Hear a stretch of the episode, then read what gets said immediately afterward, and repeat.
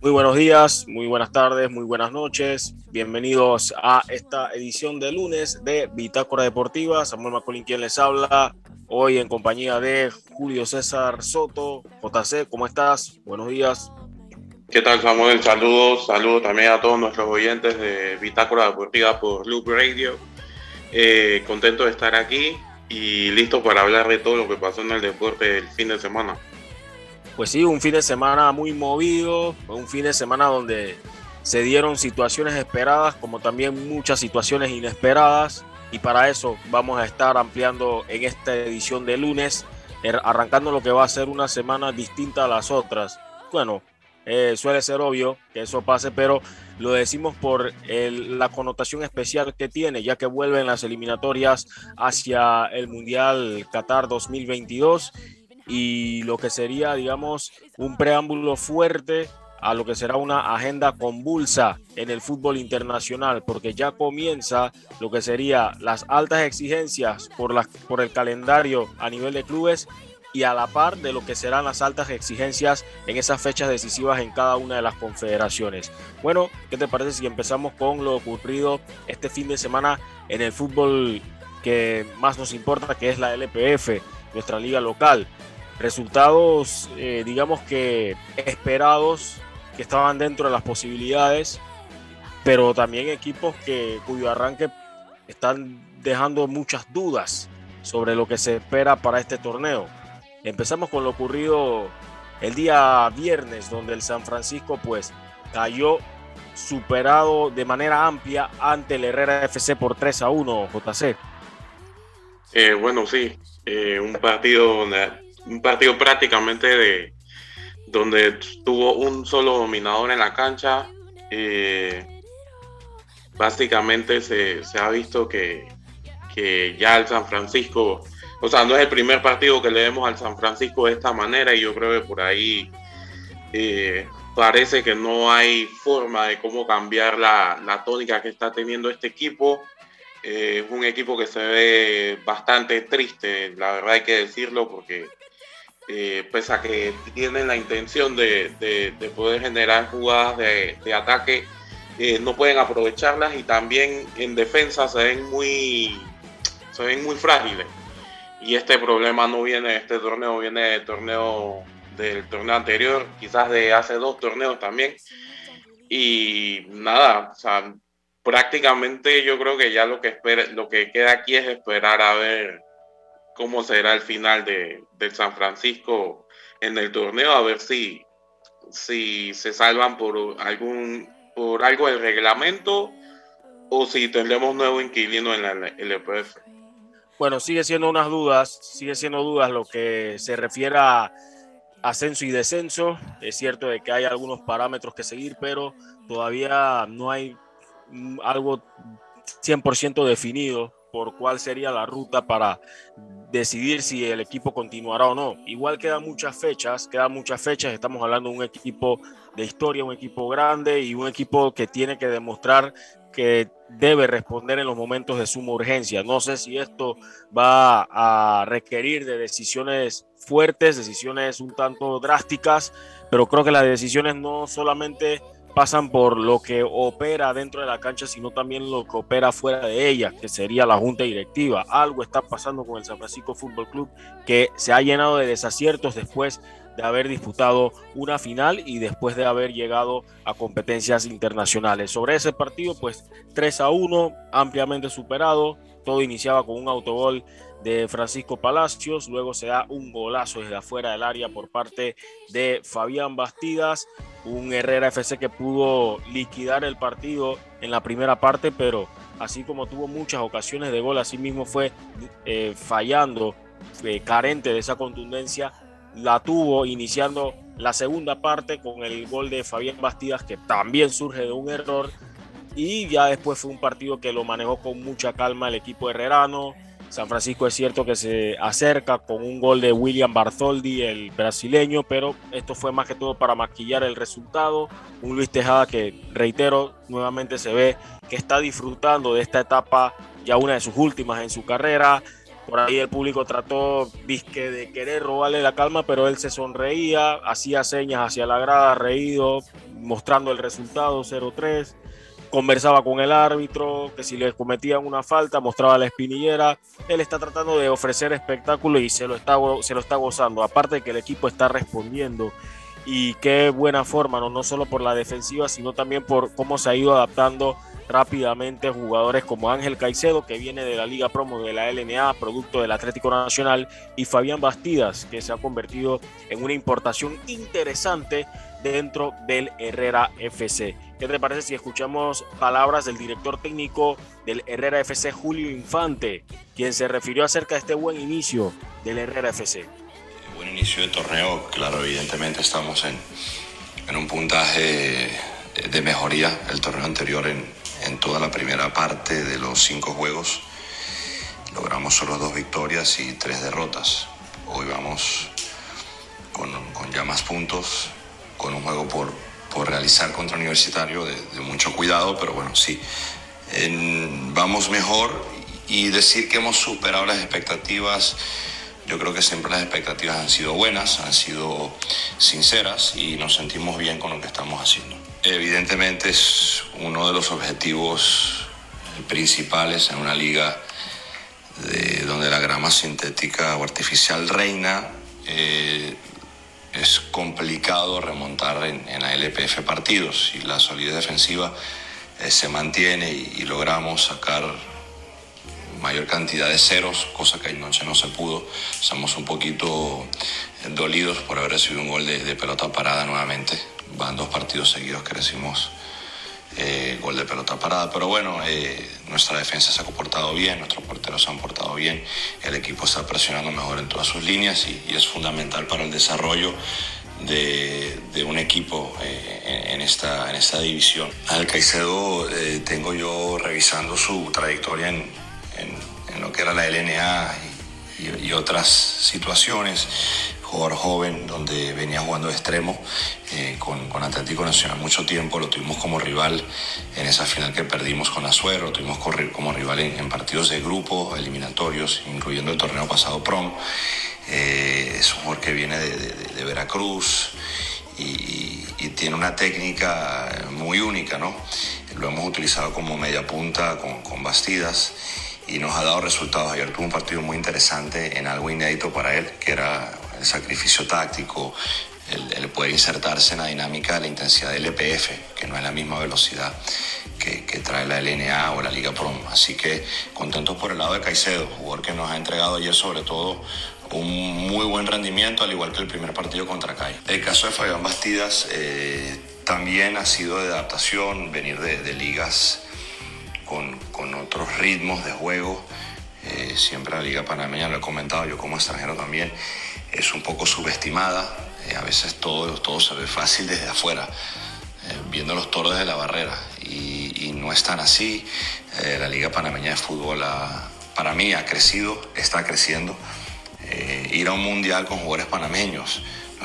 pareciera que Panamá fue un mundial con jugadores extranjeros Resulta que todos esos jugadores que fueron al Mundial en un momento dado de su vida eh, iniciaron en, las canchas panameñas, jugaron en, las ligas nacionales de ascenso de Panamá y en, ANAPROF y LPF, así que no es cosa fácil. Bastidas tiene que seguir mejorando su, ritmo de intensidad, su condición físico-atlética para rematar los partidos, pero es evidente que la técnica del jugador es, es de alto, alto nivel. Bien, esas fueron las palabras de Julio Infante, director técnico del Herrera FC, bastante eh, concreto y claro sobre su equipo y también autocrítico porque tiende a exigir obviamente más a su onceno que de momento está ocupando el segundo lugar en la conferencia del oeste. Pasamos ahora a lo que fue la jornada sabatina porque hubo tres encuentros, no hay mucho que decir de aquel 0 a 0 entre el Tauro Fútbol Club y el Alianza, en un partido que el Tauro pues tuvo varias ocasiones más en la segunda parte, pero que nuevamente se vio afectado el inicio por el mal estado del terreno de juego. ¿Será que los, eh, los encargados de mantenimiento del estadio no laboran los viernes, JC? Bueno, eh, no sé, porque no solo pasó en ese estadio y, creo que es algo que se debe mirar, creo que es algo que se debe mejorar porque de verdad eh, afecta bastante el espectáculo, eh, ya sea en el juego y también visualmente, porque eh, de verdad que el estadio Rocaru, que es el que estamos hablando, se veía bastante encharcado por el lado más alejado de las gradas y creo que por ahí eh, afectó un poco el, juego. Y nada, metiéndonos en partido, yo creo que por ahí eh, Tauro es otro equipo que le estamos viendo quizás eh, las mismas carencias que le vimos el torneo pasado.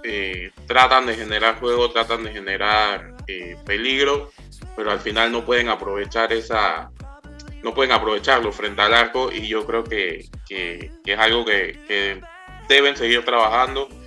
Eh, por ahí han, puntos, por ejemplo, ante el Ara Unido con el gol de Ismael Díaz, pero eh, o sea, ya, o sea, fue un 1 a 0 y ya, y, creo que, que, es, una parte que deben trabajar. En defensa no se ven tan mal, y, Alianza también eh, intentó aprovechar las pocas que tuvo, pero la defensa respondió bien y creo que, que el ataque es lo que le está faltando a este equipo del Tauro Fútbol Club. Parece que la Alianza tiene una coraza defensiva que se está haciendo difícil de romper, más allá de lo que le había hecho el Árabe Unido en ese compromiso pasado. En otro de los encuentros que se disputó ayer sábado, victoria convincente, contundente y digamos autoritaria por parte del Club Atlético Independiente ante el Universitario. Si al Herrera le va bien en la chorrera, al CAI le va bien en Coclé. Son contrastes interesantes que tiene la conferencia del oeste y donde el CAI pues se impuso de manera amplia con eh, los tantos de el jugador Héctor Hurtado, canterano, Guido Rose, eh, Uciel Maltés, otro canterano, y bueno, Damaso Pichón que había anotado el momentáneo empate a un gol. Un partido que empezó con algo, dio algo de susto porque en 12 minutos habían tres goles. Y uno pensaba de que, bueno, podría suceder un partido de un desastre defensivo en ambos lados por la forma en cómo había arrancado. Sí, eh, empezó muy rápido, creo que también eh, aprovechando que la cancha estaba muy rápida por, el clásico Bajare que, que caía sobre, que cae sobre eh, el estadio de universitario. Y, nada, por ahí las defensas un poco como relajadas también. Creo que tuvieron algo que ver ahí en esos 12 minutos eh, frenéticos, por así decirlo. Y bueno, el CAI, como tú dijiste, creo que, ya empieza, empieza a generar algo acá en, en Penonomé. Yo creo que va a ser importante. Un equipo del CAI que por ahí eh, a lo callado se ha ido se ha ido afincando en ese en esa posición en esa primera posición del de la conferencia oeste y, cuidado eh. ¿Qué te parece si antes de escuchar las palabras del defensa Francisco Vence, vamos a, escuchar el informe que nos preparó nuestro compañero Laurent Rodríguez desde el lugar de los hechos? Adelante, Laurent.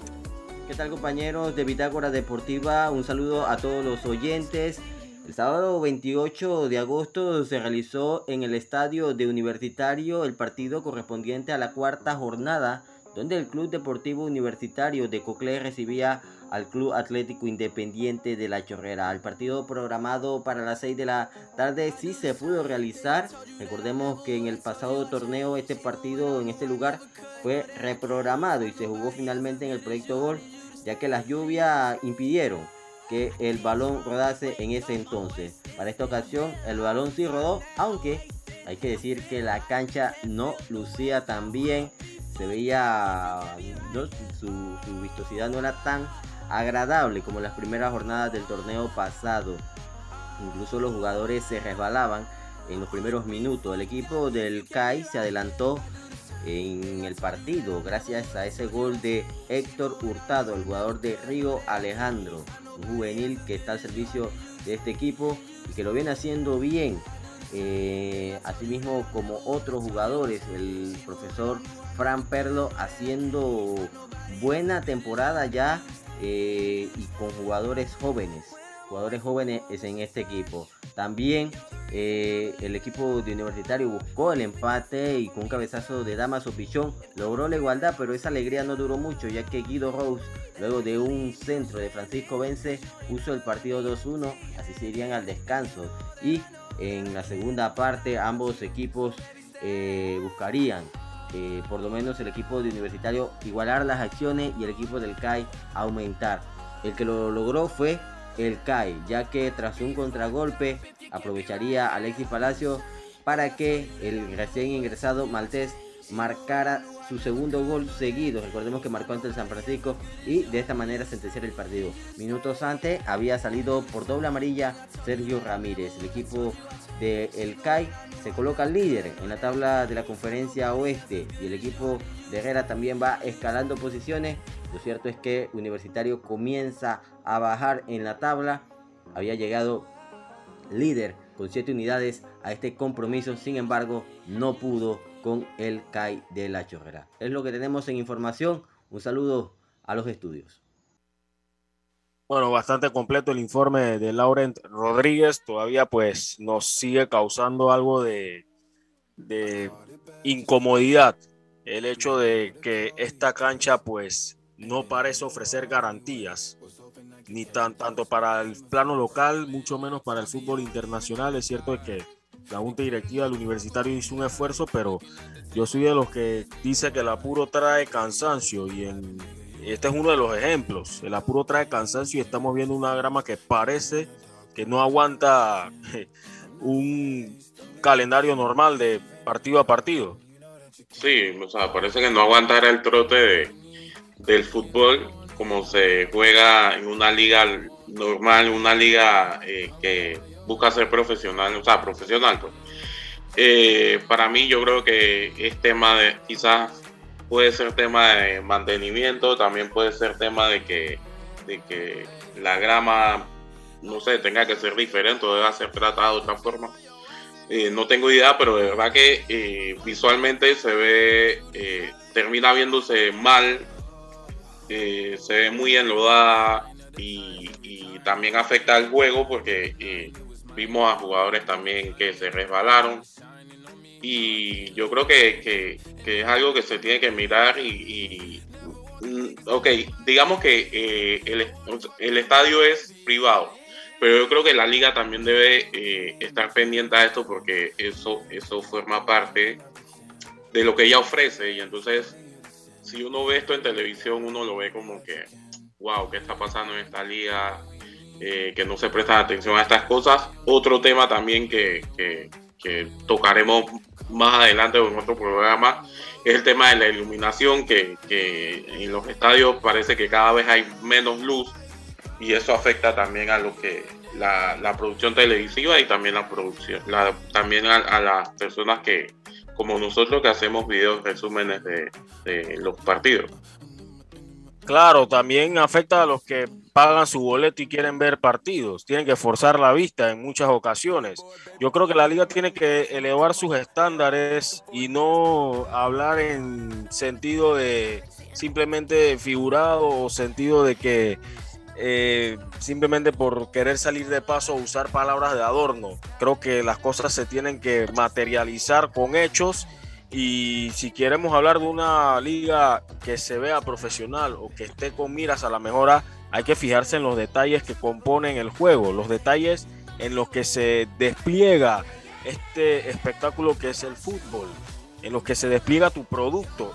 Yo siento que la liga no se está enfocando en esos detalles, eso me preocupa porque al final los que se los que se ven más afectados son los que salen a trabajar, es decir, los jugadores como también la prensa. Ya todos vimos lo que sucedió en la final pasada, o mejor dicho, en las semifinales pasadas, donde se le quiso echar la culpa a una televisora por el aspecto eh, o la iluminación de la cancha, cómo se veía en televisión. Y ahora estamos viendo una cancha que ya lo vuelvo y vuelvo y lo repito, no es compatible el tipo de grama con el tipo de deporte que se está jugando. Eso lo tenemos que entender, eso lo tenemos que entender y espero que, bueno, prontamente se preste la debida atención porque la intención es buena, pero reiteramos que son las maneras como se han hecho las cosas. nos metemos nuevamente en lo que se refiere al fútbol porque habló el defensa Francisco Vence, quien dio una asistencia de gol en este partido. Escuchemos. Bueno, primero que todo, toda honra y toda gloria sea para Dios. Eh, base de todo es el trabajo. Creo que uno se prepara bien física y mentalmente y crea buen ambiente grupal, creo que el equipo trabaja y se adapta bien. Ya tenemos bueno, en mi persona tengo tres años con el, con el profe Fran y creo que siempre arma equipo competitivo. Eso es lo importante. Y sobre la medida del universitario, creo que cada partido es una nueva oportunidad. Creo que el profe en la semana nos pone unos videos por donde tenemos que atacarlo, por donde tenemos que entrarle. Y creo que eso ha sido clave fundamental para que los partidos se lo, hayamos ganado. Bueno, a los jóvenes siempre hablo con ellos que ellos son igual que yo, que tienen el mismo poder, como se puede decir, de decirme lo que está mal, lo que está bien, como yo puedo decirle a ellos para que ellos mejoren, porque algún día ellos estarán en mi posición de ser uno, como decimos, veterano de recorrido, para también enseñar a los jóvenes lo que, lo que, lo que pueden hacer y lograr si, si trabajan Bueno, claro, siempre va a haber, pues, eh, esos son partidos aparte, especial porque hay compañeros que estuvieron conmigo en el chorrillo y por el club, ¿no? Ya que, que uno se identifica, a pesar que no está el chorrillo, nosotros nos identificamos con el club. Eso es lo que nos ha ayudado para poder, para poder seguir demostrando de que hay Francisco Vence y esas fueron las palabras de Francisco Vence. Me quedo con aquello de que él pide que sus compañeros más jóvenes hablen de la misma manera que él, en el sentido de que si bien es cierto, él transmite liderazgo, pero que ellos también no se ahorren las palabras al momento de querer expresar o hacer algún, alguna, algún señalamiento importante a sus compañeros.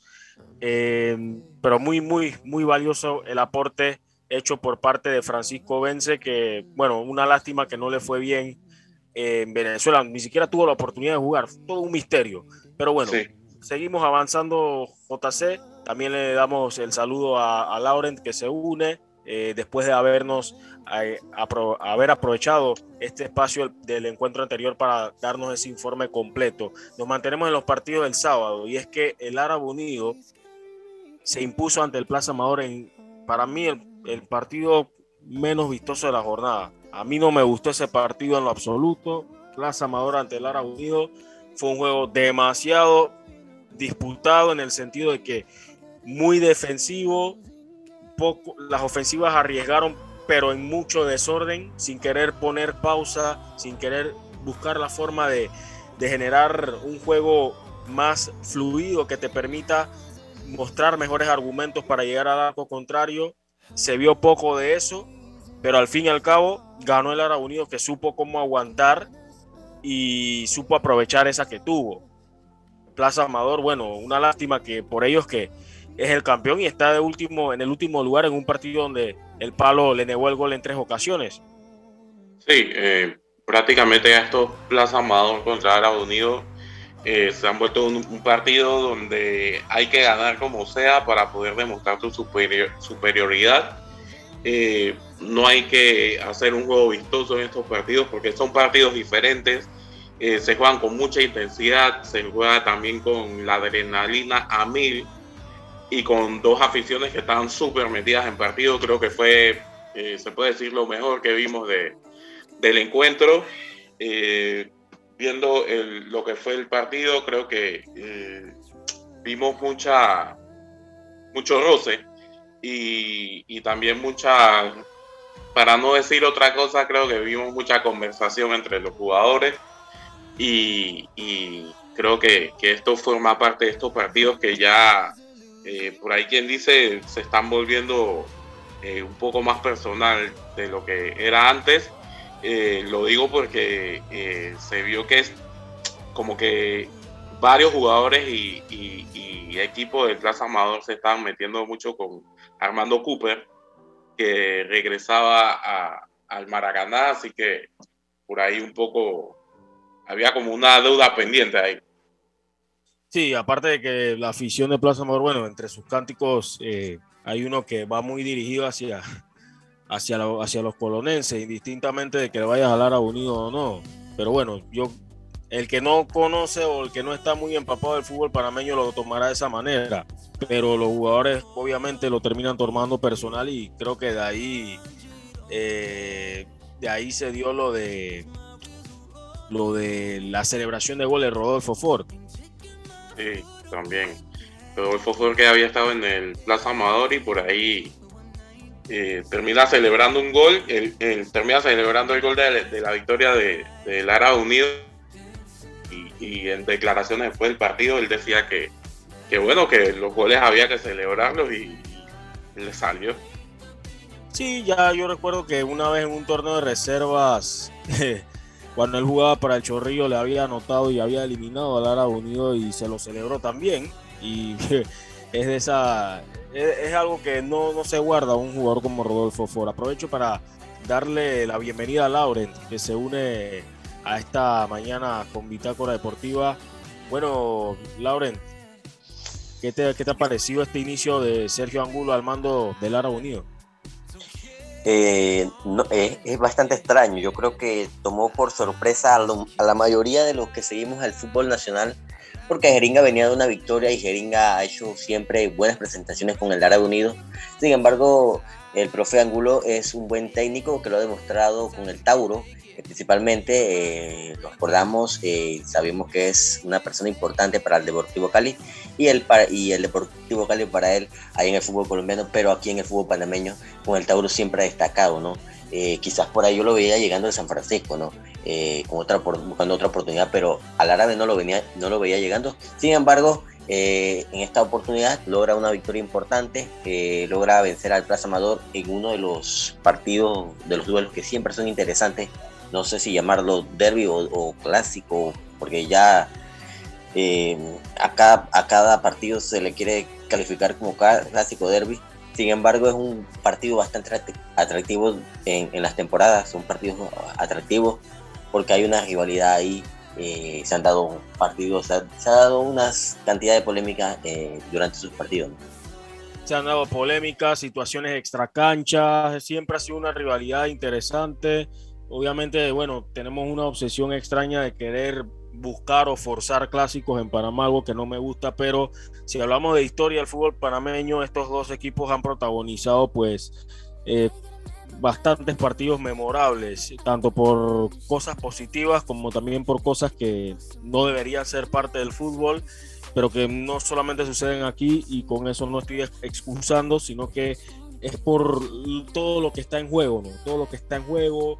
Y si quiero hablar de cosas memorables a nivel de fútbol, por ejemplo, cuando el Árabe Unido le ganó a un invicto Plaza Amador en la final, o cuando Plaza Amador le remontó una semifinal que parecía ya prácticamente ganada por el Árabe Unido. Entonces son esas cosas, son esas cosas que tienen estos equipos y que se han mantenido a lo largo de las décadas como clubes referentes en cuanto al fútbol panameño. Bien, eso fue lo que ocurrió en la jornada del sábado. Vamos a adentrarnos ahora en lo que fue el domingo.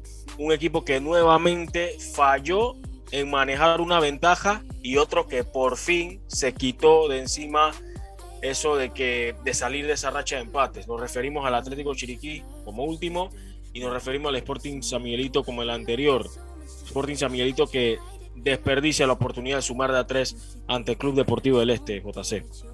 Sí, otro equipo que sigue teniendo problemas del pasado, o sea, todavía falta trabajar esa parte. Eh, la defensa hoy en ese gol de que hace Fernando Lesme, eh, me parece que estuvo como muy... Sí, se puede decir eh, creo que por ahí Club Deportivo del Este prácticamente logra el gol sin, sin ninguna oposición. Y, sí, bien por Fernando Lesme, que creo que es su segundo gol en la Liga Panameña de Fútbol, había anotado la jornada pasada. Y, Sporting que, debe, debe buscar la manera y, y ver cómo hace valer esa, esa localidad y no dejar puntos siendo local, porque eh, o sea, todos sabemos que una de las máximas del fútbol es que debes ganar de local y tratar de puntuar de visitante, pero eh, aquí Sporting parece que, que, no sé, le falta como, le falta esa inteligencia para poder cerrar mejor los partidos. Sí, lo que pasa también es que es un equipo que tampoco puede pensar que va a poder ganar si anota solamente un gol. Creo que eso es algo que tiene que trabajar el Sporting San Miguelito porque cuenta con potencial ofensivo, pero me parece que todavía no lo está aprovechando al máximo Saúl Maldonado. Sí, yo creo que, que por ahí, o sea, Ricardo Clark prácticamente se ha vuelto el, el referente goleador de este equipo y también yo creo que ellos eh, no sé, deben tratar de buscar cómo usar las otras armas que tienen, porque como tú dices, tienen, tienen bastante potencial adelante, pero ese potencial no se, no se está viendo dentro de la cancha. En ese partido, eh, Jairo Yau felicitaba a Ricardo Clark tras anotar eh, el gol en el, con el que se adelantaba a la academia. Eh, lo felicitaba, me quedé observando eso, lo veo muy interesante porque eh, un jugador también que puede ser importante para el Sporting de San Miguelito, Jairo Yao, tratando de por lo menos eh, eh, dar un poquito de eso que daba al principio Jairo Yao antes de irse al fútbol de Oceanía. Pero sí, como tú lo dices, JC, tiene jugadores de renombre, jugadores importantes o jugadores que han sido clave en diferentes equipos en la LPF, como es el caso de Valentín Pimentel. También por ahí está Richard Rodríguez, jugadores que en cualquier momento eh, pueden dejar, eh, si, se animan, si logran eh, dar eso que, que, lo hemos visto haciendo con otros equipos, seguramente el Sport de San Miguelito puede llegar lejos esta temporada. Sí, ahora yo me quedo también con la forma en cómo Club Deportivo del Este le está complicando los partidos a todos los rivales. Eso es algo que también llama mucho la atención, pero también es otro equipo que necesita carburar un poco en la ofensiva sin embargo, es un equipo un tanto impredecible. Se entiende bien, hace buenos goles. Este muchachito Fernando Lesme, pues, demostrando que tiene buena técnica y la ha sabido usar en su favor en un, fútbol que te permite poco espacio para ese juego imaginativo. Y ahí se ha entendido bien con sus compañeros este Fernando Lesme. Bien, lo que, pasamos lo que, se, ha visto, lo que se ha visto del Club Deportivo del Este es capacidad de reacción, porque se ven eh, debajo en el marcador y no se rinden y buscan como, aunque sea sacar ese punto del empate, eh, ya sea hasta el último minuto, ¿no?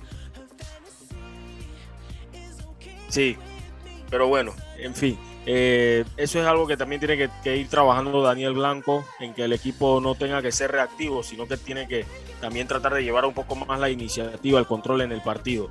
Bien, vamos a hablar ahora sobre lo que sucedió en San Cristóbal, porque por fin el Atlético Chiriquí obtuvo la victoria y bueno, eh, situación complicada para Veraguas, situación complicada para Isaac Llové, JC. Sí, ya empiezan a, sonar las alarmas en Veraguas.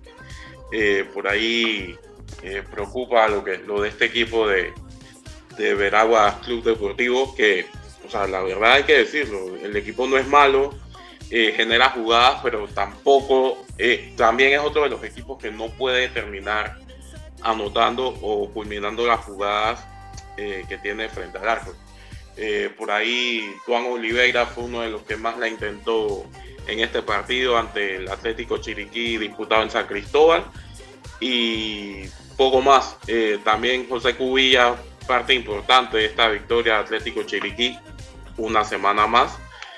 Eh, dándole puntos a su equipo y, también eh, destacar el, el, nivel de ataque que, este, que tiene este equipo de Atlético Chiriquí. Es un equipo que no da pelota por perdida, ya sea eh, frente al arco o, en raya final, y esto ha logrado que, hayan sacado la victoria. ¿no? Uno que conoce bien a José Cubilla es Lauren. Lauren, ¿qué te ha parecido el desempeño de José Cubilla, un arquero que también en su momento ha sido muy criticado, ¿no? Sí, es un, arquero bastante trabajador.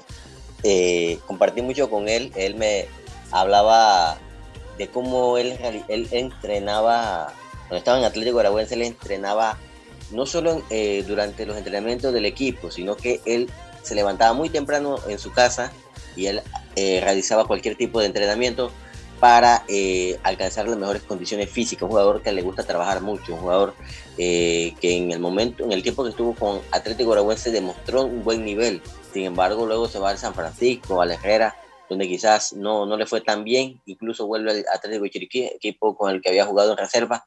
No le va tan bien porque comete un par de errores, pero esta temporada ha sido un arquero diferente. Un arquero que ha sido clave para que su equipo esté invicto hasta el momento. Es el, eh, el equipo invicto en la conferencia oeste. Eh, no ha perdido, tres empates, una victoria, eh, luego de haber iniciado y haber dejado escapar varios puntos en el partido contra San Francisco, en el partido contra la Herrera.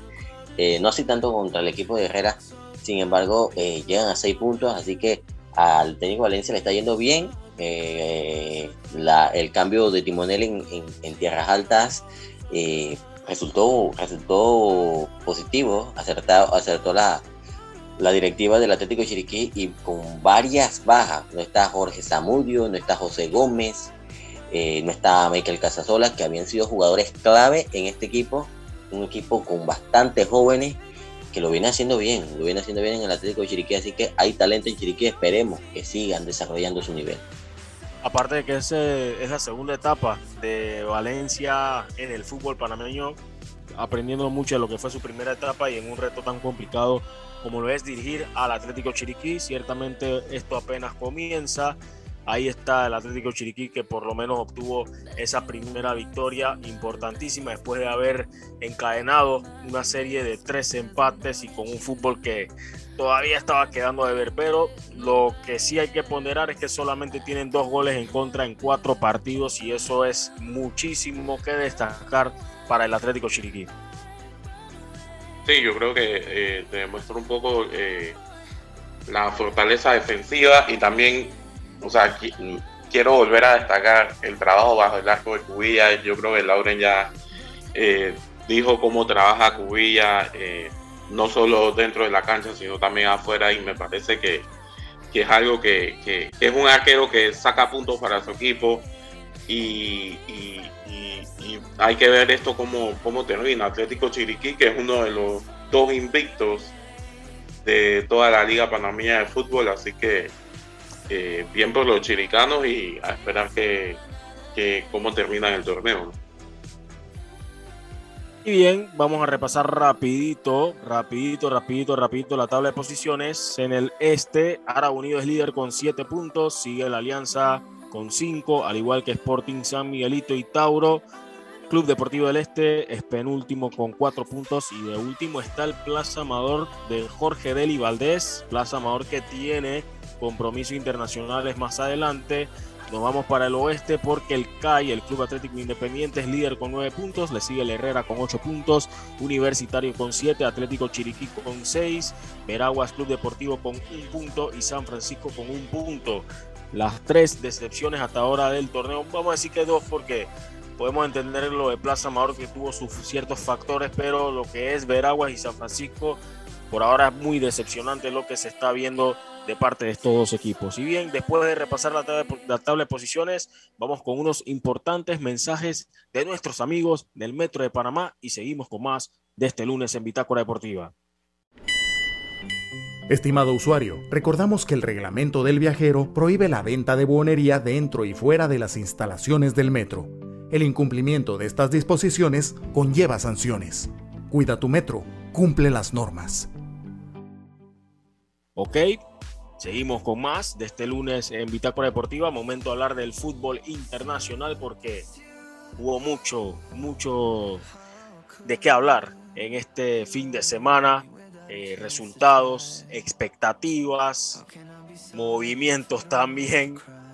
Pero bueno, por fin se dieron algunos, eh, algunos momentos esperados, como lo fue el debut de Lionel Messi con el PSG eh, también la grata noticia que estaban esperando los fanáticos del Manchester United y que tomó de sorpresa a muchos de ellos.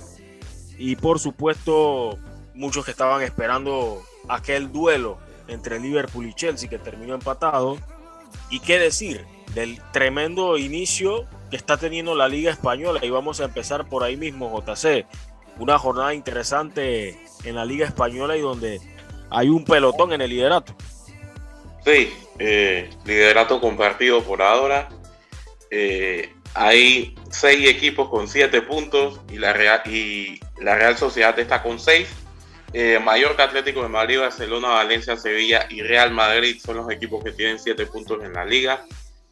Eh, por ahí una liga que donde el Real Madrid eh, venció 1 por 0 al Real Betis eh, con gol de Dani Carvajal al minuto 61, un partido súper complicado para los blancos. Yo creo que, que el Betis, pese a estar un poco como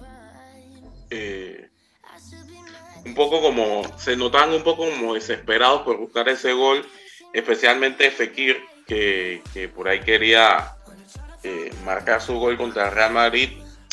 Eh, al final el Real Madrid lo va a sacar esta, esta victoria. Eh, me parece que es buena victoria.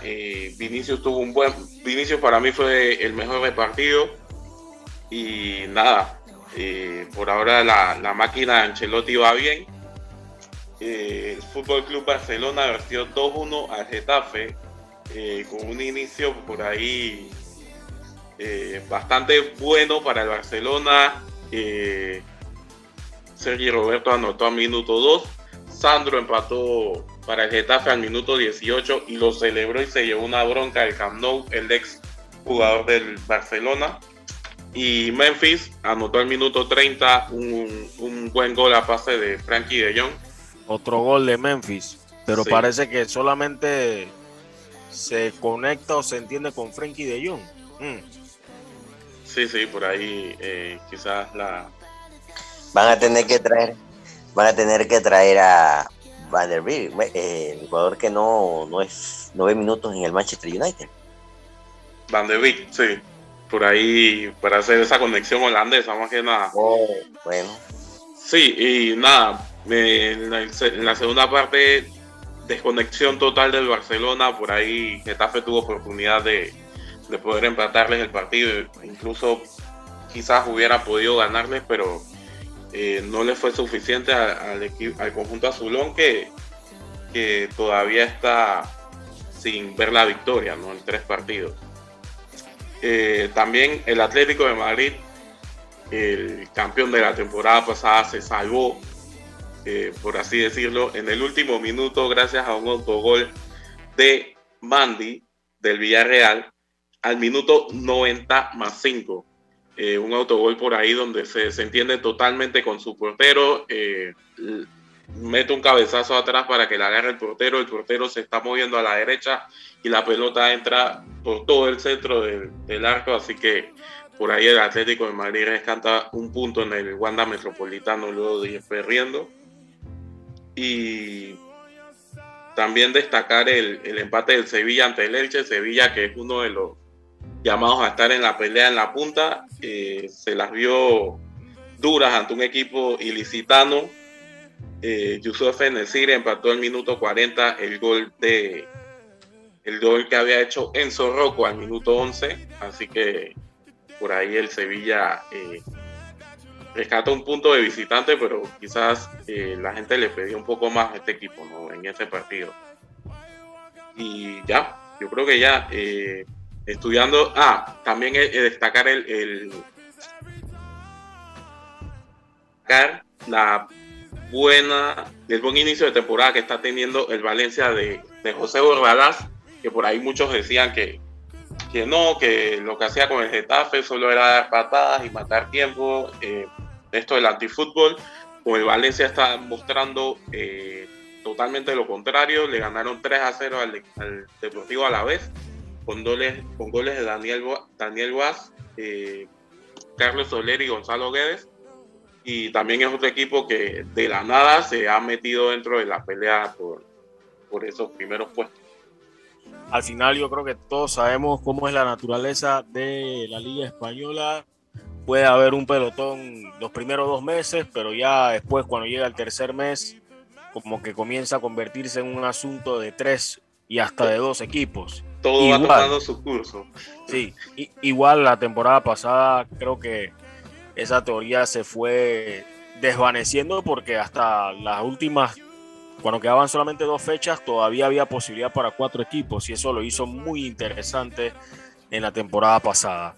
¿Qué te parece, Otase, si ahora pasamos rápidamente a la English Premier League, donde están esperando a una gran superestrella que seguramente pues cuando regresemos de la pausa internacional va a acaparar portadas. Se trata de nada más y nada menos que de Cristiano Ronaldo, que fue anunciado como fichaje, fichajazo del Manchester United, regresando a la que fue su primera casa después del Sporting de Lisboa y un equipo del Manchester United que está llamado a aspirar a mucho por el tipo de plantilla que tiene.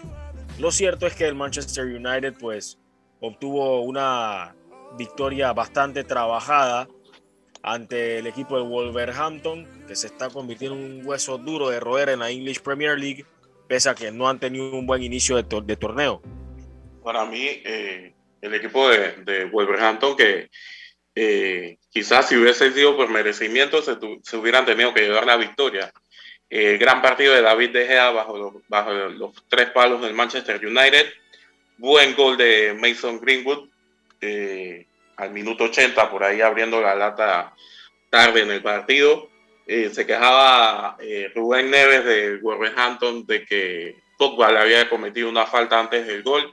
Por ahí reclamaban, el árbitro empezaba a repartir amarillas, pero nada, el gol era válido y y tres puntos importantes para el Manchester United, que es otro de los equipos que está eh, ahí peleando en la punta, ¿no? con siete puntos.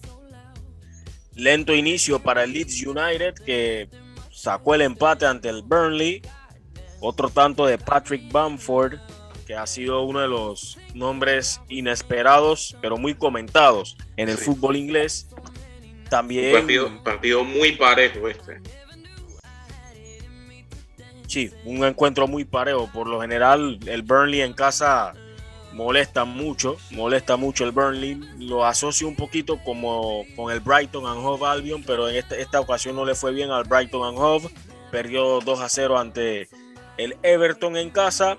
¿Qué decir del Manchester City? Que nuevamente, o sea, ya es una costumbre agarrar a cualquiera y meterle 5 goles cuando quieren. Lo hicieron contra el Arsenal.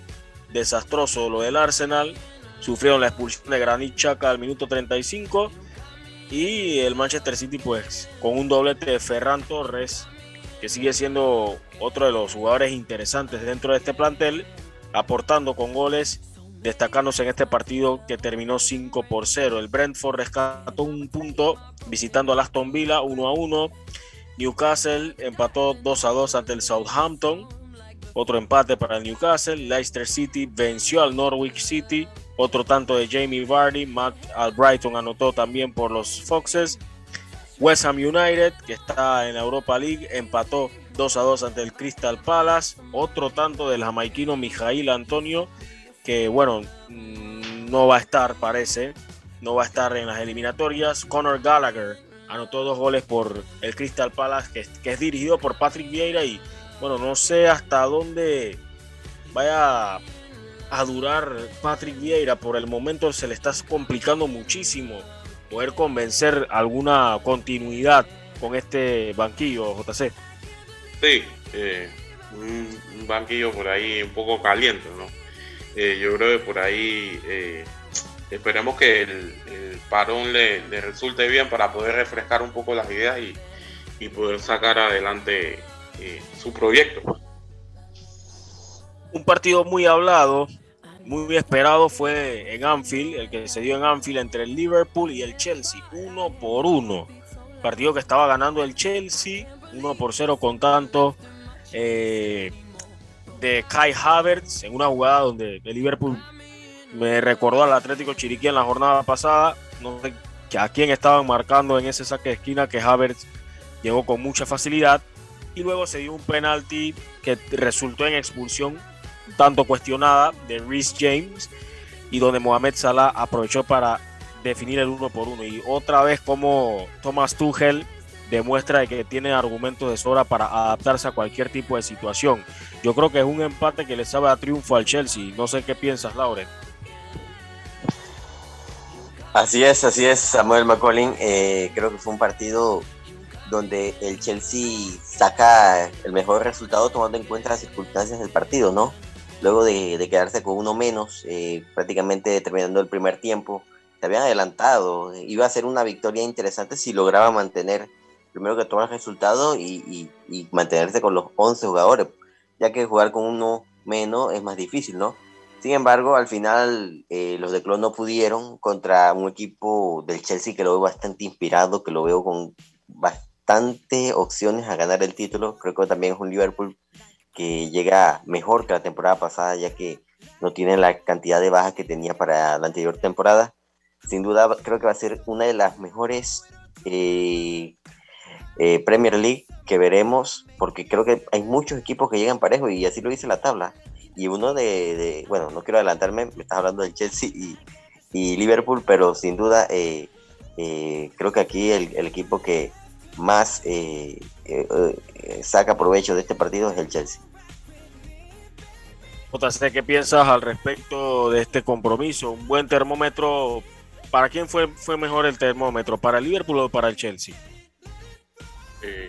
Yo diría que para el Chelsea porque el Chelsea, o sea, el Chelsea básicamente fue a Anfield y por ahí eh, se encontró con un Liverpool que quería ganar a toda costa.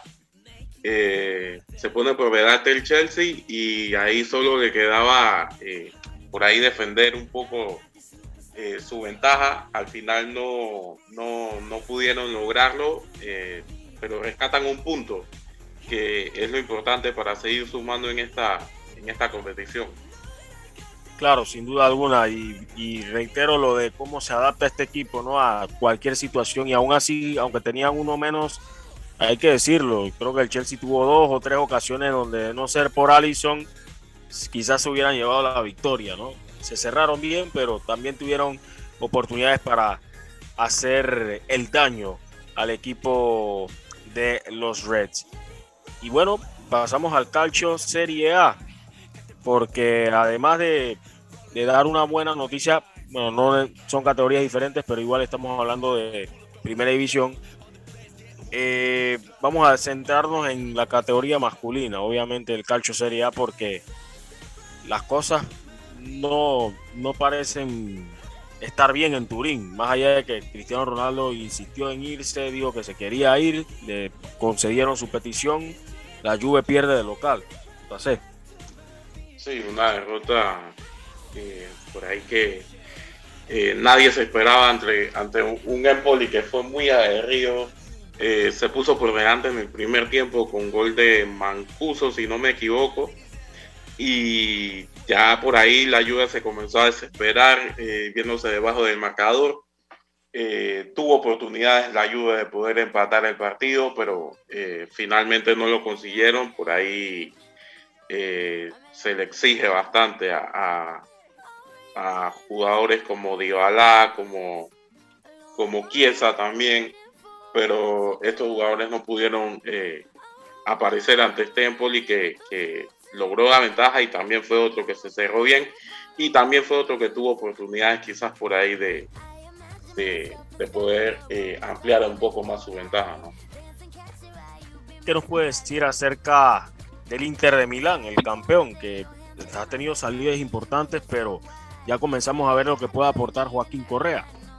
Sí, eh, Joaquín Correa que tuvo doblete en este partido ante el, Verona, eh, me parece que, ha sido por ahí una de las sorpresas el fin de semana porque eh, por ahí Correa entró de, cambio y supo responderle al técnico Inzaghi y también Lautaro, ¿no? Lautaro eh, respondiendo ante esa ante esa eh, exigencia ahora que tiene de ser uno de los de, ya como ponerse ya esa camisa de uno de los referentes adelante del Inter junto a Edin Seco que por ahí eh, no tuvo su mejor partido pero también lo intentó y creo que, que, merecía la victoria para el Inter en en Verona. Y bueno, me sorprende mucho el 0 a 0 entre el Atalanta y el Boloña. Sinisa Mihailovic pues logró encontrar la manera de frenar a la artillería de Giampiero Gasperini. Sí, impresionante lo que, lo que hicieron, especialmente estando en, en, el, en el estadio de, del Atalanta, en Bérgamo. Eh, yo creo que, fue, fue bien logrado este punto y, aguantando la presión no solo del equipo, sino también de la afición. Sí, y qué decir de el buen inicio también de Chiro Inmóvil, hat-trick 6 a 1 en la victoria del Lazio ante el Spezia. Eh, la Fiore que venció al Torino 2 por 1. Napoli que ganó 2 por 1 visitando al Genoa. Eh, Sassuolo empató sin goles ante la Sampdoria. El Milan, ahí estrenándose Olivier Giroud con doblete, pues derrotó al Cagliari 4 por 1, cumpliendo con los deberes del Milan. Y el buen inicio de José Mourinho al mando de la Roma. Goleando. Sí. Sí, goleando y, usando los jóvenes, ¿no? Eh, respondiendo también Tammy Abraham eh, de una vez, llegando y, marcando gol para este equipo de la Roma. Así es. Y bien, ya que estamos hablando de fútbol internacional, pasamos ahora a la Ligue 1, la, liga, la liga francesa, porque por fin ganó el campeón, el Lille. Estábamos esperando cuándo iba a reaccionar el Lille, porque no había empezado bien su defensa del título, pero por fin obtuvo esa victoria sufrida ante el Montpellier el canadiense Jonathan David tuvo que anotar el gol decisivo al minuto 56 para darle la victoria al Lille. En otros de los compromisos, bueno, el San Etienne perdió visitando al Marsella, Marsella que tuvo una semana pasada muy convulsa en su visita al Niza. Por ahí hasta San Paoli quería tirar la mano y con justa razón. El Olympique Lyon venció al Nantes 2 por 1, gol de Moussa Dembélé. El Niza pues destrozó al Bordeaux 4 por 0. Mónaco venció al Troyes 2 por 1. Ayer al Rennes 2 por 0. Hubo empate entre el Metz y el Clermont Foot. 2 a 2 también, mismo resultado entre el Orient y el Lens. Strasburgo venció 3 por 1 al Brestois. Y nos metemos en lo ocurrido entre el Reims y el PSG. Que si se iba Kylian Mbappé, que si se queda, eso está todavía siendo una incógnita hasta el momento. Lo cierto es que Kylian Mbappé anotó dos goles para la victoria del PSG y debutó el muy esperado Lionel Messi. Así es, así es. Eh, debutó un jugador que en las últimas horas previas al partido había, eh, había levantado muchas expectativas, tomando en cuenta eh, su figura, lo que representa a Lionel Messi, aunque no goleó, bueno, tampoco fue titular. Un jugador que seguramente eh, dará mucho que hablar en el fútbol francés. Eh, muy extraño verlo con otra camiseta diferente a la del Barcelona. Lo cierto que en este partido el que fue figura fue Mbappé. Que bueno, eh, marcó los dos goles del triunfo, ¿no? Así que bueno, esperar, tocará esperar en el próximo partido. Quizás Lionel Messi ya sea titular. Hay que decir que, que no había podido debutar antes porque se integró tarde eh, al, equipo del PSG, tomando en cuenta que todo parece indicar que él iba para el Barcelona. Finalmente está jugando en Francia, hoy eh, el día de ayer debutó y bueno, eh, esperemos que en los próximos partidos podamos ver más de Lionel Messi, ¿no? JC, ¿qué, y, o sea, ¿qué, qué, qué, te, qué impacto causó en ti ver la imagen de Lionel Messi vistiendo la camiseta de otro club e ingresando por Neymar en un partido que estaba complicado, ¿eh? Sí, un partido complicadísimo. Eh, bueno, respondiendo a tu primera pregunta, yo creo que fue una sensación bastante extraña, ¿no? Ver a, Lionel Messi eh, ya habiendo jugando el Barça, jugado el Barça eh, más temprano en la mañana, ahora verlo con otra camiseta, de verdad que fue un poco como definitivamente que te deja casi sin palabras. Eh, de las cosas que me sorprendieron fue que el cambio fue por Neymar. Eh, me parece que, que, esto fue hablado entre ellos y, y a modo de detalle, ¿no? Para, que quiso tener Neymar con su amigo Lionel Messi pero de verdad que yo pensaba que, que íbamos a ver ese tridente que todo el mundo quisiera ver ya jugando de una vez, que es Kylian Mbappé, Lionel Messi y Neymar. Pero como dijo Pochettino, y lo dijo muy confiado, y me parece que espero que, que, que no se tenga que traer sus palabras, van a haber más momentos para que jueguen ellos tres juntos. Así que Así que hay que ver cómo termina toda la historia que está rodeando a Kylian Mbappé eh, el día martes.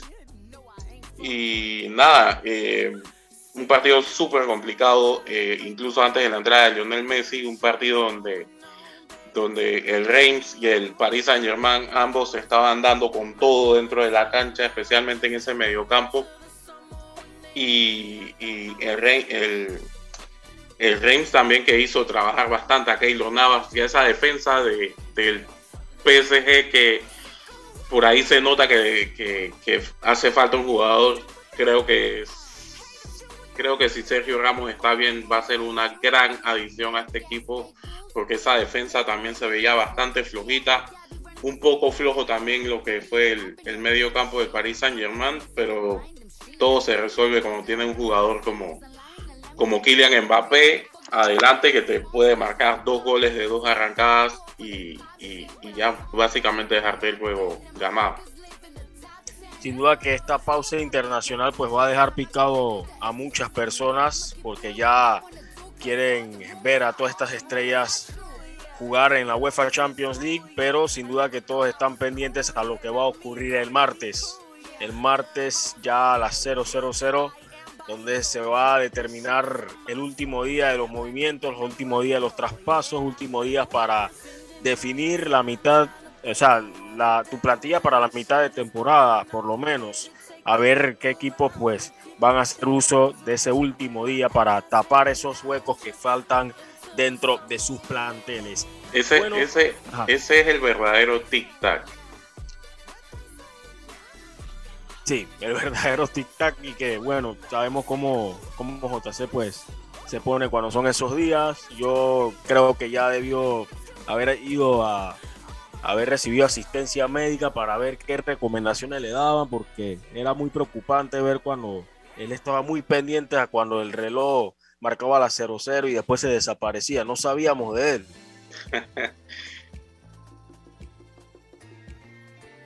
y esto lo decía porque no solo por lo de Lionel Messi, había, había muchas situaciones, así que cuidado que vamos a ver el mismo escenario el día martes. Bien, eh, del fútbol internacional, pues es momento de hablar del béisbol, hay que hablar de nuestra selección nacional sub-12 porque tuvo un debut bastante cómodo. Ayer domingo vapuleó a Colombia por 14 carreras a 2 en 5 entradas. Empezaron sonando madera los muchachos Lucas López, Saúl Villarreal y Luis Coloma la mandaron para la calle. Tres carreras impulsadas para Lucas López, dos para Luis Coloma y uno para, una para Saúl Villarreal, apoyando al trabajo hecho por José Serva, quien lanzó durante tres entradas, ponchando a seis bateadores. Así, así que buen trabajo por parte de la Selección Nacional Sub-12 de Béisbol de Panamá. Usted puede seguir lo que está sucediendo en el compromiso de hoy entre Panamá y Venezuela a través de nuestra cuenta de Twitter arroba bitácora PMA, siendo la segunda fecha de este campeonato. Vamos a escuchar rápidamente las palabras del manager David Murillo con respecto a la victoria de Panamá. Bien, David Murillo, manager del equipo nacional U12. David, impresiones, partido interesante. Panamá saca una victoria 14 a 2 sobre Colombia. Sí, bueno, primero darle gracias a Dios por la victoria. Sí, los muchachos eh, salieron a, responder todo lo que practicamos en Panamá, el bateo y el picheo que fue lo que más se practicó. El picheo no me dejó mal, José Servan una excelente labor. Eh, Felipe González lanzó muy bien su primera experiencia internacional. Estaba un poco nervioso, pero se hizo el trabajo y cerró Lucas López, que ya es tradicional en estos, en estos torneos, así que eh, salimos la victoria, el bateo fuerte, como lo veníamos diciendo desde Panamá, que estos muchachos le pegan fuerte a la bola, tres cuadrangulares eh, y, bateo oportuno, hicimos la, hicimos la carrera y así fue el partido de hoy.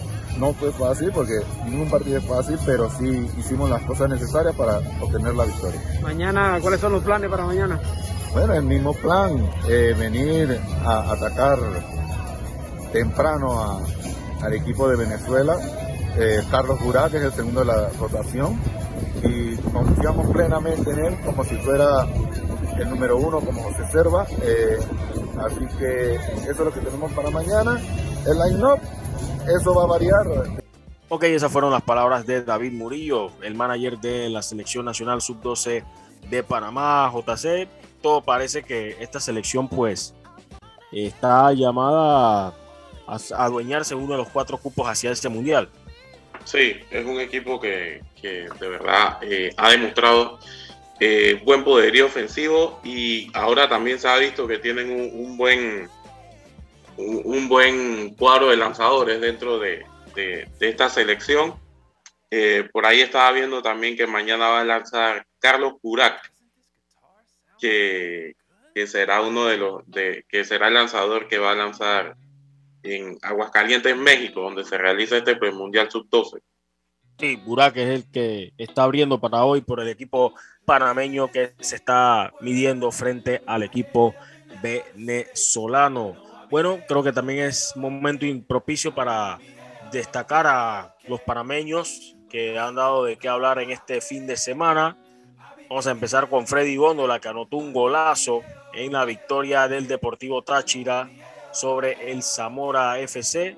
Otro gol para Freddy Góndola que está demostrando su, su, capacidad goleadora con el equipo del Táchira, un club donde varios panameños pues han tenido la oportunidad de vestir esta camiseta. Qué buena definición, cómo la terminó clavando con ese potente remate el panameño Freddy Góndola, quien en este partido jugó 80 minutos. 80 minutos tuvo Freddy Góndola en este compromiso, donde eh, se enfrentó al equipo del Zamora, en el donde milita el panameño Edson Sams. Edson Sams, jugador eh, del Zamora, que en este encuentro pues no, no tuvo acción.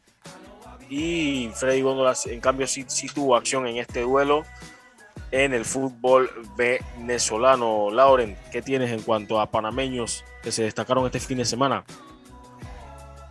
Bueno, eh, acción de varios panameños en España. Eh, bueno, no iniciamos con buena noticia el, día viernes, ya que Miguel Escobar ni siquiera estuvo, eh, no lo vimos por ahí cerca de, ver minutos con el Alcorcón.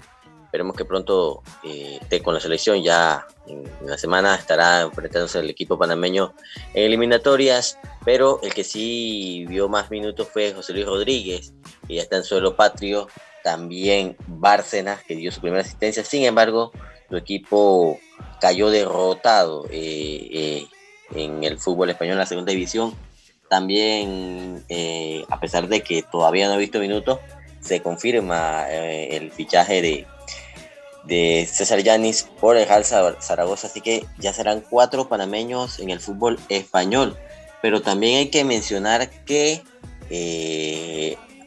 Adalberto Casquilla anotó su primer gol en con el Dinamo Houston en la MLS, así que bien por eh, Adalberto Carrasquilla, que bueno, eh, sí sale de, un fútbol importante como el de España, pero llega Dinamo de Houston y al minuto de partido eh, adelantó su equipo, sin embargo su equipo también anda mal, cayó derrotado al final por 2-1 ante el Minnesota, así que son algunos de, de las acciones, también otro de los panameños que vio acción fue el jugador José Fajardo, anotando gol eh, con el equipo del el 9 de octubre. Así que eh, José Fajardo llega bien eh, a estas eliminatorias. Todo esto es bueno, todas estas son noticias buenas porque es un delantero que se va a necesitar que tenga mucha confianza el jugador, el conocido Fede, Fede, Fede Fajardo, le dicen Fede, y también otra buena noticia de los panameños es de que Alberto Quintero también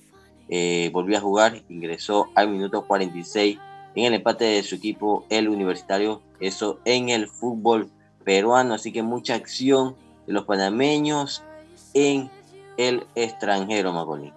Décimo, décimo gol para José Fajardo, en la Liga Pro de Ecuador. También anotó Cecilio Waterman el gol del empate eh, del Everton ante el Antofagasta. Y Aníbal Godoy también jugó los 90 minutos en, el, en, la, en la victoria del Nashville sobre Atlanta. Sí, eh, la verdad que interesante, por lo menos en el caso de los delanteros que vienen anotando, eso habla muy bien del ritmo que tienen y por supuesto lo que mencionaba Lauren sobre la confianza. Qué mejor forma de llegar a unas eliminatorias sabiendo que juegas de local y vienes en racha goleadora. Ojalá esto se pueda traducir en goles que va a necesitar Panamá en esta serie de tres partidos para empezar la ronda octagonal. ¿Qué le parece si escuchamos a uno que no anotó, pero que dio sus impresiones después de la primera victoria que obtuvo con el Sporting de Gijón? Nos referimos a José Luis Rodríguez. Escuchemos. Bueno, la verdad, bastante contento por mi primera titularidad y por la victoria, ¿no? que yo creo que era importante y, nada, contento. el, más de, más de una vez. Claro, yo creo que al final eso motiva mucho al jugador y la verdad que estoy feliz de que sentir el cariño de la, de la gente y nada, ahora toca responderle como toca, que es jugar bien cada partido.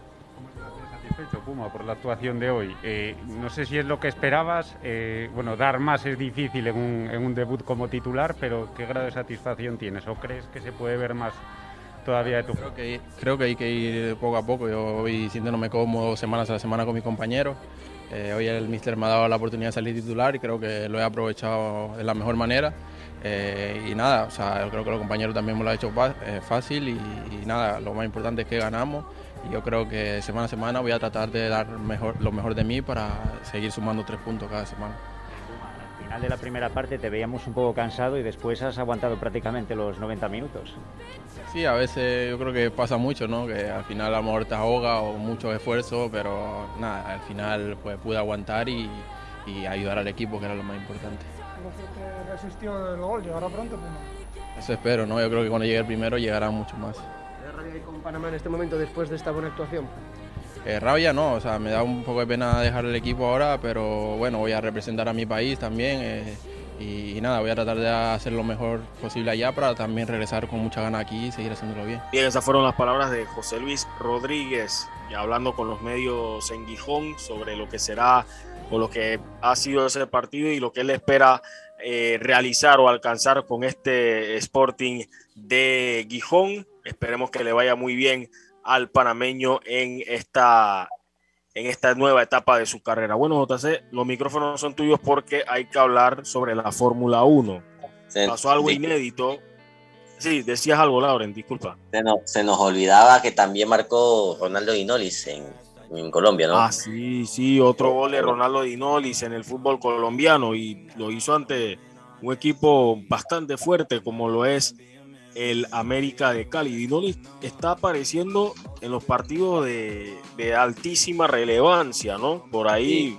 bueno, no le están saliendo bien las cosas al Santa Fe en esta, en esta temporada, pero otro gol de Dinolis y ahora ante un rival tan duro como lo es el América de Cali, recordamos que recordamos lo que había sido su primer gol que fue ante Millonarios en, en el clásico bogotano y ahora lo hace ante el América de Cali. Así que bien, bien por el panameño que está demostrando su valía como delantero en el fútbol colombiano. Ahora sí, es momento de hablar de la Fórmula 1 JC, algo inédito, lo ocurrido este fin de semana en el Spa Franco Champs. Eh, bueno, eh, prácticamente en el Spa Franco Champs pasó lo que lo que pasa en este circuito, ¿no? Yo creo que, que cosas extrañas siempre pasan aquí y lo de este fin de semana fue que hubo una intensa lluvia que, que no permitió que se realizara el, el, Gran Premio de Bélgica. O sea, básicamente lo que, lo que se trató de hacer fue eh, tratar de completar unas vueltas mínimas de reglamento para, para poder eh, otorgar los puntos y no tener que aplazar la carrera, porque ya sabemos que con todo esto del coronavirus, de, de que ya las fechas están muy pegadas en el calendario, yo creo que ya eh, se trata lo menos posible de tener que aplazar un evento. Aquí eh, se retrasó el inicio de carrera eh, 25 minutos, inició la carrera con el safety car eh, se hizo la, la, vuelta de formación y luego se hizo eh, la primera vuelta con todo y explicar, eh, no se pudo seguir. Intentaron, no sé, no sé si intentaron hacer, tú sabes esto que uno mete que antes metían disque tenedores en agua para que no lloviera, no sé si trataron de hacer eso, pero esperaron cuatro horas para reanudar la carrera. Eh, dentro de este interín, eh, los pilotos, eh, algunos bailaron Macarena, otros jugaron fútbol, otros aprovecharon para dormir, otros estuvieron metidos en redes sociales. Y bueno, finalmente pasaron las cuatro horas, se dijo que se iba a iniciar la carrera con un plazo máximo de una hora de carrera eh, salen los carros a la pista, se arranca con safety car, se dan dos vueltas y definitivamente, y para mí que ya eh, el control de carrera lo sabía y estaba todo esto planeado, eh, se decide poner fin a la carrera ya que definitivamente la, la visibilidad dentro del circuito era bastante nula especialmente para esos autos que venían después del 5 porque recogían toda el agua que tiraban los, los que estaban adelante, así que eh, para evitar un accidente se decidió eh, ponerle fin a la carrera con solo tres vueltas disputadas con safety car. ¿Cómo crees que se debe tomar esta, esta determinación? ¿Crees que la mayoría, cómo viste a nivel de los equipos, el, cómo viste, cómo, cómo la manera en que tomaron esta decisión? ¿Cómo viste la reacción de los equipos? Eh, bueno, yo creo que los equipos estaban claros de, lo que, de lo que estaba pasando y cómo iba a pasar. Eh, por ahí, eh, yo creo que más que nada esta decisión la tomaron, la, la, la, la de control de carrera por los fanáticos que estaban en el circuito. porque prácticamente nadie se movió de sus asientos durante todo ese tiempo que se tuvo que esperar. Y creo que para que pudieran al menos no sé, vivir la experiencia de un par de vueltas, eh, hicieron esto, porque definitivamente no me pareció que, los equipos se quejaran, más que nada como que todo el mundo tomó la decisión de que no, que fue lo mejor que pudieron hacer, que todo esto, pero nadie criticó que, que se esperara y que eh, se dieran esas dos vueltas. Eh, al completarse la carrera de esta manera, los puntos que se otorgan son al 50%, o sea, la totalidad de los puntajes de cada uno de los 10 primeros son al, al, 10 al 50%. Y destacar también que Checo Pérez, que partía séptimo, eh, tuvo un accidente, se estrelló contra el muro y este delay de cuatro horas le permitió a Red Bull arreglar el carro y pudo completar la carrera. Igual terminó de último, pero por ejemplo, o sea, por lo menos no, no fue un abandono bastante positivo en esa parte para el piloto mexicano que sin duda ha tenido una temporada más que sobresaliente y que está demostrando que está hecho para una escudería tan competitiva como lo es Red Bull. Bien. Sí, y también, y también eh, o sea, noticia de, de, Red Bull, eh, Checo Pérez renovó un año más. Así que lo que tú dices, ¿no? Eh, por haber demostrado esto, esta capacidad que tiene de estar eh, frente a un equipo como el backup del piloto principal, yo creo que, que merecidísima su, su renovación. Bien, ese fue el informe completo de JC con respecto a la Fórmula 1. Seguro que ya muchos pues están con ansias esperando el próximo evento después de ese amargo, sabor amargo que se llevaron del Gran Premio el próximo, de Bélgica que el próximo evento, que es el próximo fin de semana en, Países Bajos. esperemos que no llueva tanto, no creo que vaya a llover tanto como, como en Bélgica, así que... Esperemos que no. Se va a correr y bueno, va a correr Max Verstappen en su casa, así que, wow. Altas expectativas. Sí, yo creo que sí, o sea, eh, eh, Max Verstappen que está llamado a destronar el, el reinado de Lewis Hamilton, veremos qué puede hacer en casa y cómo le irá ante, ante su afición. Así es. Y bien, ya llegando a la parte final de esta edición, pues hoy la selección nacional de Panamá eh, sostuvo su entrenamiento en el Rock Caru, bueno, su acceso limitado a la prensa, así que igual pásense por las redes sociales de Bitácora Deportiva en Twitter, arroba Bitácora PMA, en Instagram, arroba Bitácora Deportiva, para tener incidencias de lo que se pudo recabar de dicho entrenamiento, el primero de la semana, pensando en ese partido de las eliminatorias que será el jueves ante la selección nacional de Costa Rica, donde por cierto para el Clubhouse vamos a tener un invitado desde Costa Rica para adentrarnos de lleno en lo que será ese partido entre Panamá y la selección costarricense. Y bien, sin más que agregar compañeros, no sé si tienen alguna otra información que por ahí desean aportar antes de despedirnos. No, por mi parte no, no tengo más nada que agregar. Quizás se nos queda por fuera un poco de Major League Baseball, por ahí solo quiero decir que cayeron los Yankees ya cuando se le quitaron su racha. Y ya, ya, le quitaron la racha un, digamos, un rival de peso. los Oakland Athletics. Y eso lo aprovechó. Una noticia no tan, eh, tan actual, pero destacar que, que el atleta Kelly eh, Aparicio sí fue manejada por algunas autoridades allá en, en la provincia de Veragua. Esperemos que asimismo eh, la homena, eh, eh, a los atletas veragüenses con pronto con ese gimnasio que tanto lo han esperado por muchos años, el, gimnasio Campbell. Esperemos porque lo necesitan los atletas allá en Veragua, ¿no? Sí, ojalá se dé eso, Laurent, ojalá se dé eso, la verdad que lo merecen. Por ahí vi que estaban haciendo un coliseo multiuso, pero me di cuenta que no era un tabloncillo, así que, bueno, nada más puedo decir que se aplaude el esfuerzo, pero cuando se quiera hacer coliseos para jugar voleibol, baloncesto y demás, yo creo que es hora de pensar en tabloncillos. Pero bueno, eso ya es otro tema. Retomando lo que hablaba JC de, de la Major League Baseball, pues repasamos rápidamente los resultados.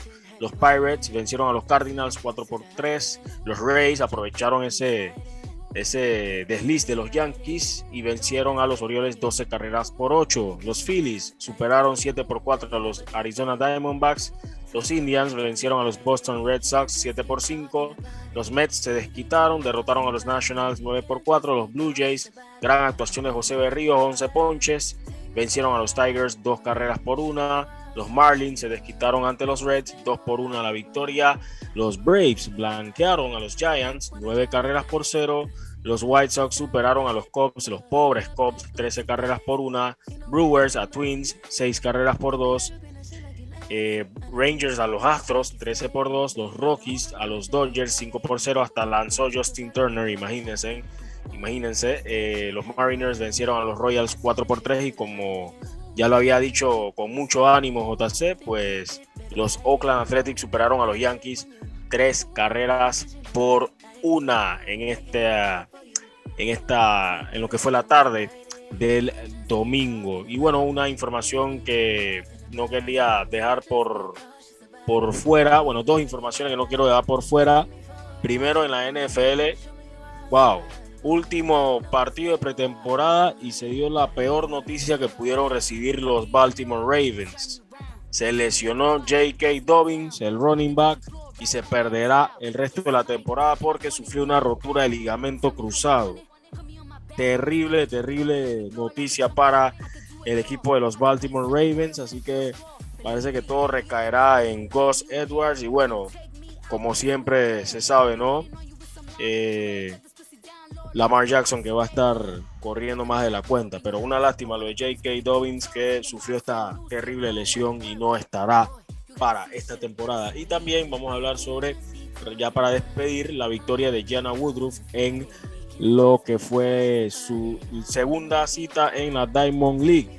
Su segunda cita en la Diamond League se impuso en París con la prueba de los 400 metros con valla femenino, cronometrando 54 segundos, punto 44 décimas para llevarse la prueba en el primer lugar. Tremenda victoria para Yana, una prueba distinta donde, bueno, ahí como que no tomaron el ritmo las favoritas, las competidoras favoritas, pero esto fue bien aprovechado por la panameña que se mantuvo entre las primeras posiciones desde que partió hasta que finalizó la carrera. Muy bien, muy bien esta, esta, esta victoria, muy buena porque sin duda que le ayuda a afianzarse en lo que es una, un evento como la Diamond League, donde cita a cita pues se topan varias de las mejores o las figuras principales del atletismo. Jana Woodruff que está convirtiéndose en otra panameña en ya competir en la Diamond League después de lo que había alcanzado Alonso Edward en su momento, tres veces campeón de la Diamond League. Así que bueno, buena noticia para Jana Woodruff. Esperemos que por ahí pueda seguir mejorando sus marcas de cara al futuro. Bueno compañeros, de verdad que ha sido un gusto compartir con ustedes esta mañana, JC y Lauren, sin duda alguna que ha sido un tiempo bastante provechoso. Esperemos que también le haya agradado a quienes nos escucharon. Recuerden que pueden seguir las redes de Loop Radio, arroba Loop Radio PTY, también en Spotify como Loop Radio Panamá. Y por supuesto seguir a Bitácora Deportiva, Bitácora Deportiva en Instagram, Bitácora Deportiva en YouTube, arroba Bitácora PMA en Twitter y por supuesto visitar el sitio web bitácoradeportiva.com. Nos despedimos, nos estamos escuchando el próximo miércoles. Saludos.